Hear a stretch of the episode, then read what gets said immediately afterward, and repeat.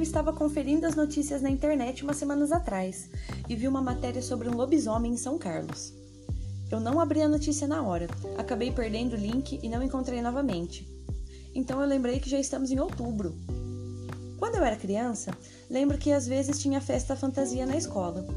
Acho que esse ano não vai ter nenhum tipo de festa fantasia. Talvez eu teste alguma receita que salvei no histórico do meu navegador e nunca usei. Ainda procurando a notícia, recebi uma mensagem no WhatsApp dizendo: Você lembra qual foi o casarão que morava a menina que dançou com o diabo aqui em São Carlos? A mensagem era de um amigo do ensino médio com quem eu ainda conversava. Respondi que o único casarão que eu sabia era aquele na esquina da rua Episcopal com a Jesuíno de Arruda.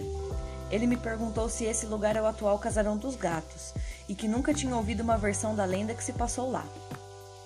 Sim, eu respondi, era o Casarão dos Gatos Pretos. Ele me disse que quando ouviu a lenda, a casa ficava na rua Major José Inácio, e conversando sobre com um amigo, este disse que a casa ficava na rua Marechal Deodoro. Eu não me lembrava de ter ouvido essas versões, respondi. Depois fiquei pensando a respeito. É claro que uma lenda urbana teria várias versões, pois quem conta um conto sempre aumenta um ponto. E eu achava que essa era parte da graça das lendas urbanas.